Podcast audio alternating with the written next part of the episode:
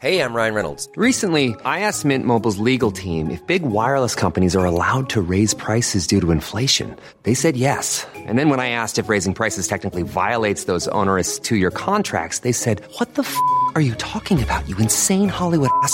So to recap, we're cutting the price of Mint Unlimited from $30 a month to just $15 a month. Give it a try at mintmobile.com slash switch. $45 upfront for three months plus taxes and fees. Promo rate for new customers for limited time. Unlimited more than 40 gigabytes per month. Slows. Full terms at mintmobile.com. O primeiro cristão da África. Primeira parte. Comentário de Mari Persona. O primeiro cristão da África. E havia também esses que eram criados para serem escravos.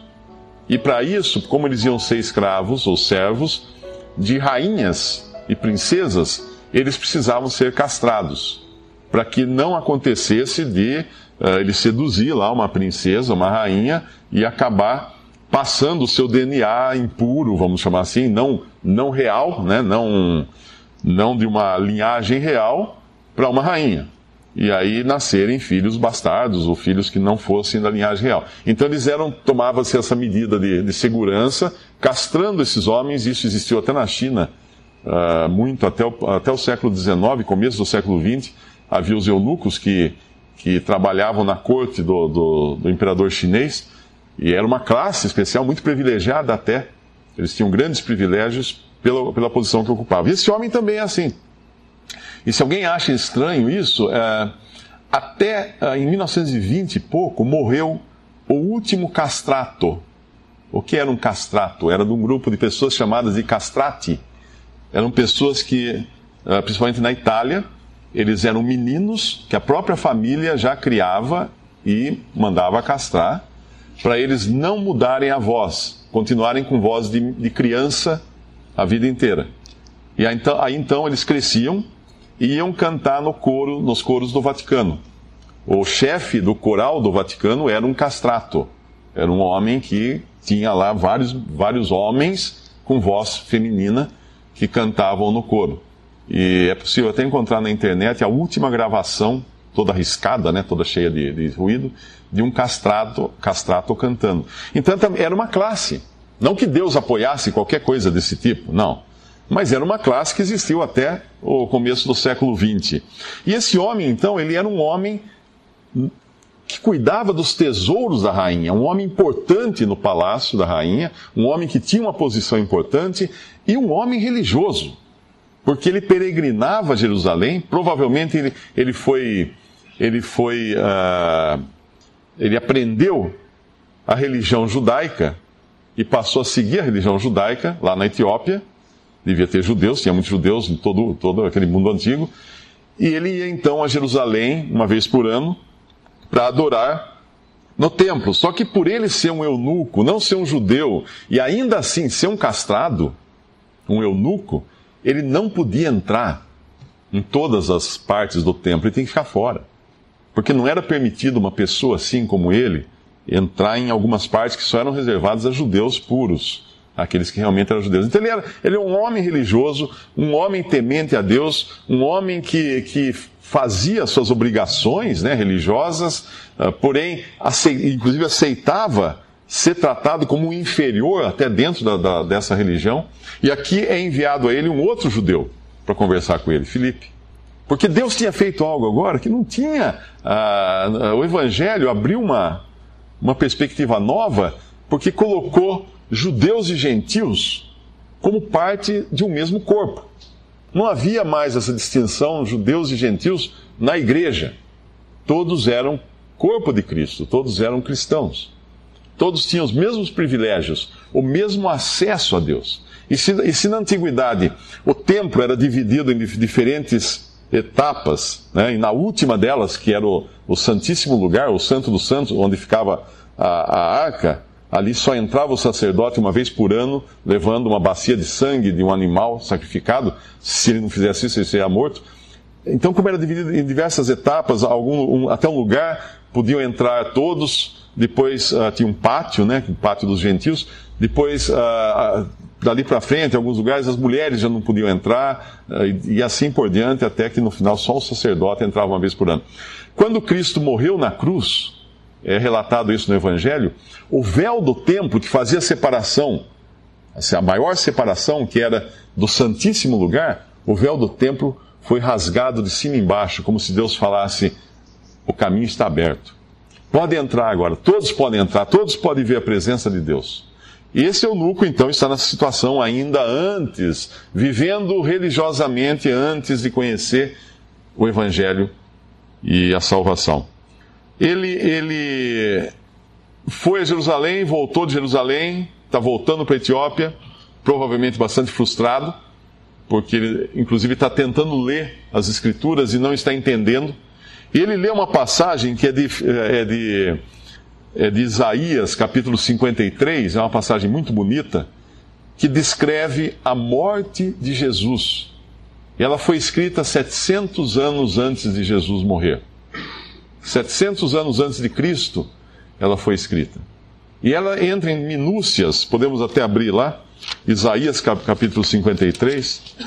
O curioso que em 1900 e acho que é 47, se não me engano, foram descobertos alguns manuscritos do Antigo Testamento, manuscritos feitos em, em pele de cabra, em uma caverna perto do Mar Morto. E um dos manuscritos do Antigo Testamento é o do livro de Isaías.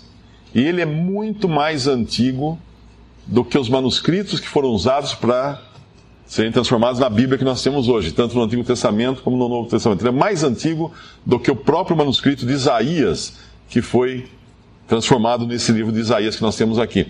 E quando compararam ele com o que nós temos aqui, viram que era igual, idêntico. Ou seja, foi mantido, foi mantida a, a fidelidade do texto. Mas vamos ver em Isaías 53, Uh, primeiro, Isaías 52, o versículo 14, nos fala da aparência de Jesus depois de ter sido espancado e ter sido uh, torturado pelos guardas. Como pasmaram muitos à vista dele, pois o seu parecer estava tão desfigurado, mais do que o de outro qualquer, e a sua figura mais do que o, a dos outros filhos dos homens. E mais à frente, no versículo 2, fala que ele foi subindo como renovo, no capítulo 53, versículo 2, foi subindo como renovo perante ele, como raiz de uma terra seca. Não tinha parecer, nem formosura. E olhando nós para ele, nenhuma beleza víamos para que o desejássemos. Jesus era um homem totalmente comum, de aparência. Aquelas imagens que a gente vê por aí de um, de um Jesus de cabelos longos, loiros e olhos azuis e pele muito branca, muito. Isso aí não tem nada a ver. Isso aí foi eh, invenção feita na Idade Média, uh, de, dos pintores da Idade Média, que imaginaram alguém de, de, de, origem ariana, né? Porque é um homem loiro de olhos azuis, e não alguém que era, na realidade, um palestino, um homem judeu na Palestina, que era um homem moreno, um homem comum, como qualquer outro, tão comum que quando os guardas vão prendê-lo quando ele, depois que ele é denunciado e Judas o, o trai e combina com os guardas de entregá-lo, quando os guardas vão prendê-lo à noite no jardim do, do, do Getsemane, né? eles vão lá com tochas, Judas combina um sinal, fala assim, olha, aquele que eu beijar é esse. Por quê? Porque tinha lá um monte de, de discípulos e os guardas não saberiam dizer qual deles era Jesus porque não tinha uma, uma auréola na cabeça brilhando, tal, não era nada disso. Era um homem totalmente comum. Nenhuma beleza havia nele, nenhum parecer, nem formosura. E versículo 3: era desprezado, mais indigno entre os homens, homem de dores, experimentado nos trabalhos, e como um de quem os homens escondiam o rosto, era desprezado e não fizemos dele caso algum.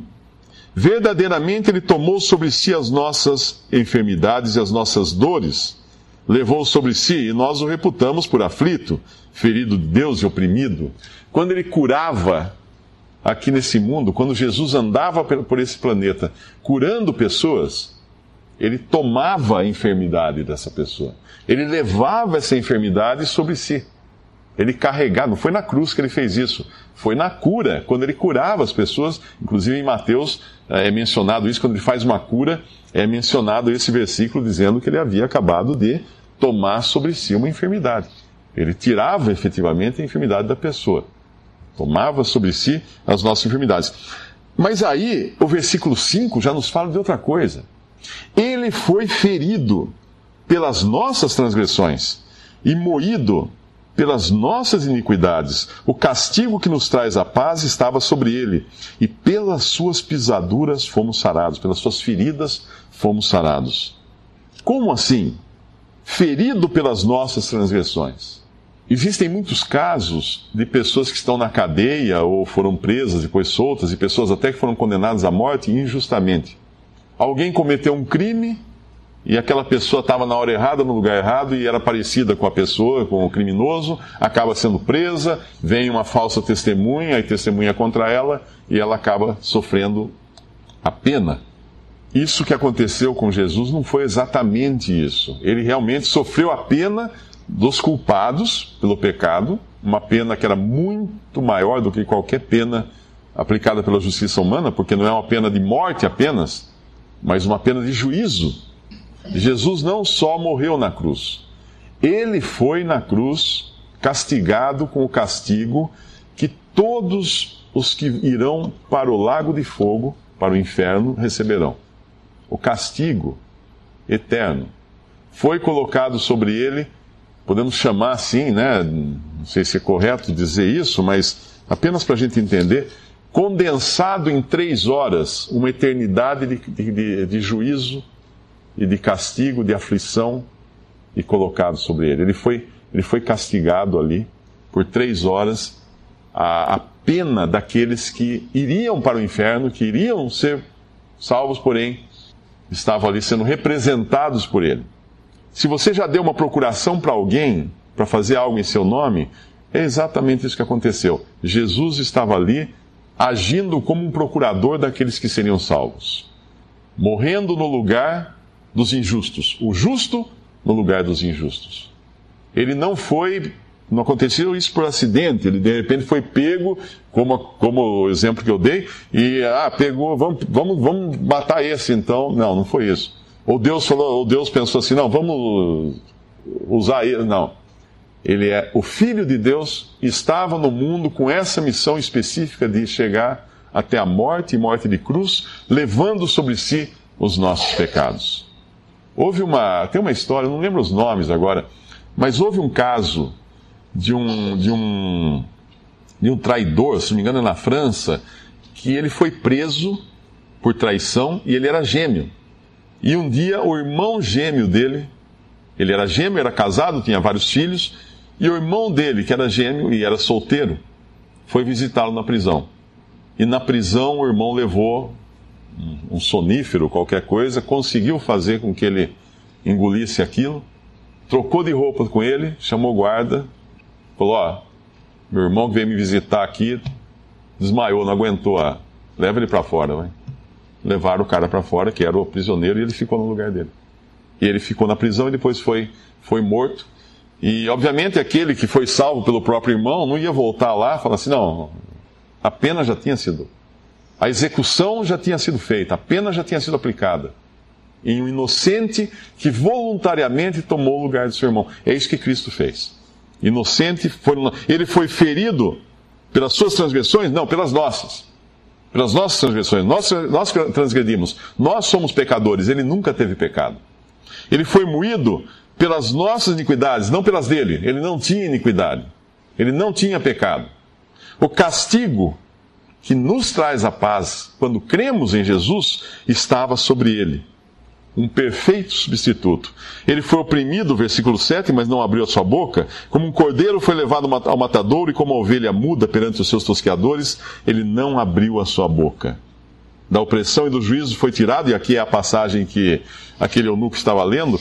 E quem contará o tempo da sua vida, por quanto foi cortado da terra dos viventes, pela transgressão do meu povo foi ele atingido. E puseram a sua, a sua sepultura com os ímpios, e com o rico na sua morte. É interessante isso. Ele morreu realmente 700 anos depois, na cruz, entre dois ímpios, dois bandidos, e ele seria jogado numa vala comum com os ímpios, não fosse pela intervenção de José de Arimateia, que era um senador, um homem proeminente, que tinha um túmulo novo que ele havia comprado para si mesmo, e ele vai lá para Pilatos, pede o corpo de Jesus e o sepulta no túmulo de um rico. Essa, essa profecia de Isaías cumpre, inclusive, detalhes assim: com o rico esteve na sua morte, sepultado na sepultura de um rico. Porquanto nunca fez injustiça e nem houve engano na sua boca, todavia ao Senhor agradou moê-lo, fazendo-o enfermar, quando a sua alma se puser por expiação do pecado. O que é espiar? Espiar é tirar. E foi isso que ele fez na cruz. Verá a sua posteridade, prolongará os dias de bom prazer do Senhor, prosperará na sua mão. O trabalho da sua alma ele verá e ficará satisfeito. Com o seu conhecimento, o meu servo justo justificará muitos, porque as iniquidades deles levará sobre si. Mas que coisa estranha, como é que ele podia ver o trabalho da sua alma? Como é que ele podia ver o resultado, a sua posteridade, aqueles que seriam beneficiados por sua alma? Porque ele iria ressuscitar. Isso aqui já é uma. Eh, já está inferindo aqui que ele iria ressuscitar, ele estaria vivo depois de morrer. Vivo depois de morrer. Isso é a ressurreição. Isso é a ressurreição. E o versículo 12: Pelo que lhe darei a parte de muitos, e com os poderosos repartirá ele o despojo. Porquanto derramou a sua alma na morte, foi contado com os transgressores, mas ele levou sobre si o pecado de muitos e pelos transgressores intercede. Esse versículo é muito rico. Primeiro, ele conquista, ele, ele, ele toma, ele recebe a parte de muitos, como se fosse um despojo de guerra. Isso significa que com a morte, ele ia conquistar um despojo. Que despojo era esse? Todos aqueles que eram prisioneiros do pecado e de Satanás ele iria tirar esses. Como um conquistador, ele ia derramar a sua alma na morte e ser contado com os transgressores como um substituto. Ele morreu como um bandido, ele morreu como um pecador, embora não tendo pecado. Ele morreu na mesma condição que estavam morrendo aqueles homens julgados pela justiça dos homens como sendo injustos e iníquos, transgressores. Mas ele estava ali, obviamente, nos substituindo. Mas ele levou sobre si o pecado de muitos e pelos transgressores intercede para nos justificar.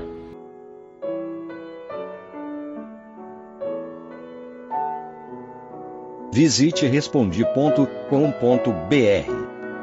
Visite também 3minutos.net.